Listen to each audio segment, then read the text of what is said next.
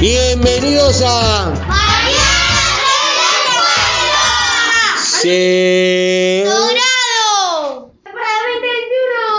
Bueno, muy bien. Entonces estamos eh, con sexto grado. Si seguimos grabando los programas de un hecho histórico familiar. Laureano hizo un montón de trabajo, pero al final se quedó con el del perro eh, adoptado. Así que vamos a escucharlo. Laureano, lo escuchamos.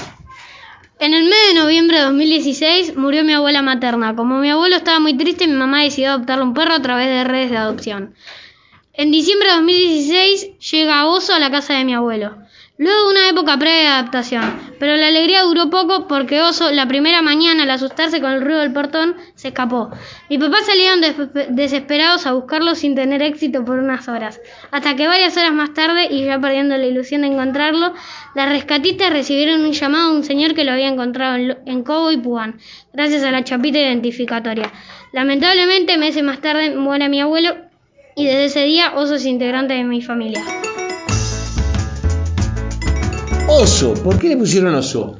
Porque ese es el nombre que ya tenía cuando lo adoptamos. ¿Y quién se lo había puesto? No sé, una señora. ¿Y dónde es que lo adoptaron? Porque eso no me quedó claro tampoco. Eh, una señora que trabajaba en redes de adopciones. ¿Qué es una red de adopción? Es un lugar donde te contactás para conseguir animales adoptados. ¿Alguno de ustedes adoptó un animal en una red de adopción? No, pero rescatar sí. Ah, rescatar, sí. Sí. Bueno, en el caso de Milagros, yo me acuerdo, porque fue eh, un suceso que, que pasó en la puerta de la escuela, que Néstor, que es el perro, uno de los perros de Milagros, un día apareció en la puerta de la escuela, no sabíamos de quién era, y el papá de Milagros se lo llevó a casa, y a partir de ahí vive con ustedes. Sí.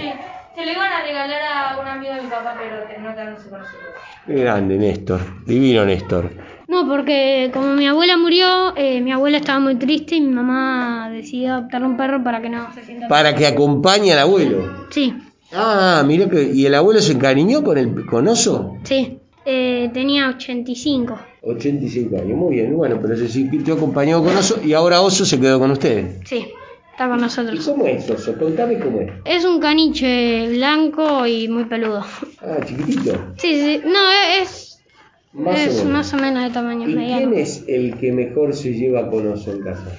Eh, mi hermana. Tu hermana. Sí, mi hermana. No está poderosa. A Sí. vos no, tanto no te. No, sí. El otro día escuché que los perros eligen al que le, el- al que le da la comida es al que respetan, ¿sí? Que Siempre hay alguien que le da la comida y se lo respetan, si lo retan. Pero después, dijo ahí un señor que era veterinario, que eligen a uno que va a ser el compañero de juego en la casa.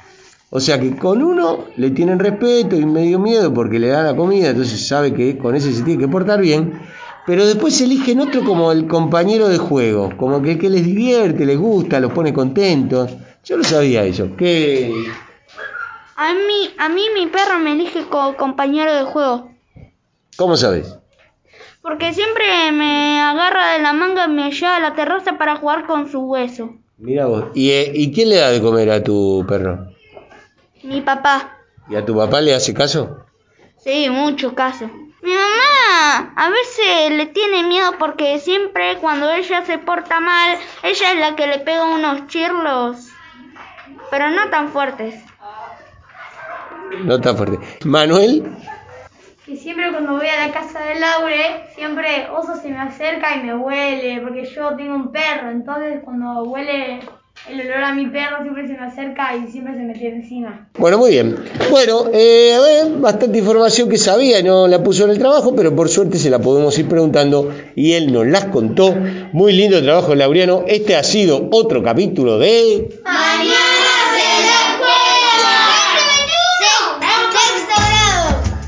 El grito de Lautaro desde el fondo 2021 es...